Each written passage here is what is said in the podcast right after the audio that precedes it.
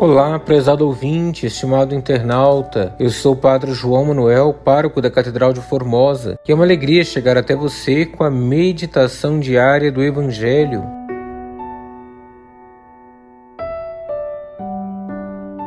Hoje, sábado, depois da Epifania, iremos meditar o Evangelho de João, capítulo 3, versículo 22 ao versículo 30. Naquele tempo, Jesus foi com seus discípulos para a região da Judéia. Permaneceu aí com eles e batizava. Também João estava batizando em Enon, perto de Salim, onde havia muita água. Aí chegavam as pessoas e eram batizadas. João ainda não tinha sido posto no cárcere. Alguns discípulos de João estavam discutindo com um judeu a respeito da purificação. Foram a João e disseram: Rabi, aquele que estava contigo além do Jordão, do qual tu deste testemunho, agora está batizando e todos vão a ele.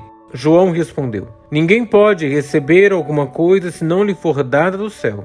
Vós mesmos sois testemunhas daquilo que eu disse. Eu não sou o Messias, mas fui enviado na frente dele. É o noivo que recebe a noiva, mas o amigo que está presente e o escuta enche-se de alegria ao ouvir a voz do noivo. Esta é a minha alegria e ela é completa. É necessário que ele cresça e eu diminua. Palavra da salvação, glória a vós, Senhor.